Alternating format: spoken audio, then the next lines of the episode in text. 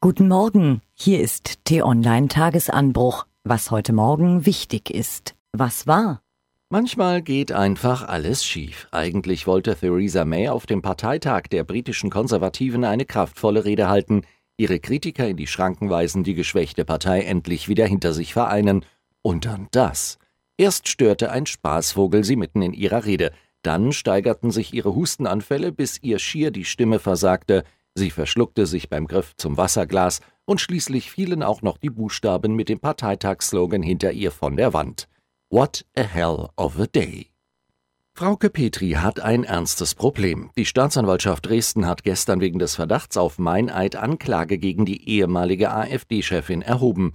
Sie soll falsche Angaben zu einem Darlehen für den letzten Landtagswahlkampf gemacht haben, unter Eid. Petri weist die Anschuldigungen zurück.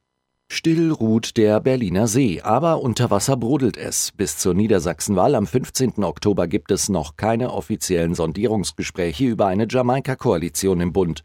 Doch in einschlägigen Büros und Restaurants in Berlin wird natürlich trotzdem sondiert, was das Zeug hält. Jetzt sollen und müssen auch die Verantwortlichen, und das sind vor allem Uli Hoeneß und Karl-Heinz Rummenigge, hinterfragt werden, schrieb Stefan Effenberger nach der Entlassung von Bayern-Trainer Ancelotti auf t-online.de.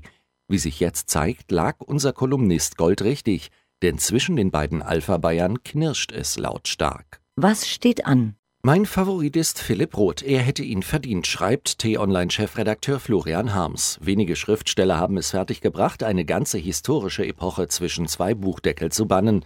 Noch dazu mitreißend und detailgetreu erzählt.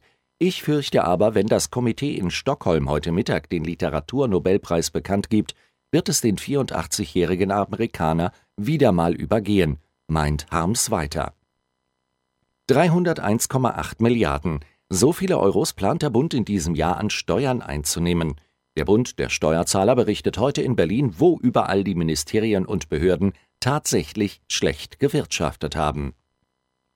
Er ist schneller als ein T-Rex, verbeugt sich die britische Zeitung The Sun vor dem deutschen Nationalspieler Leroy Sané. Beim 1-0 Sieg seines Clubs Manchester City gegen den FC Chelsea am Wochenende sprintete er mit einer Spitzengeschwindigkeit von sagenhaften 35,48 Stundenkilometern über den Platz.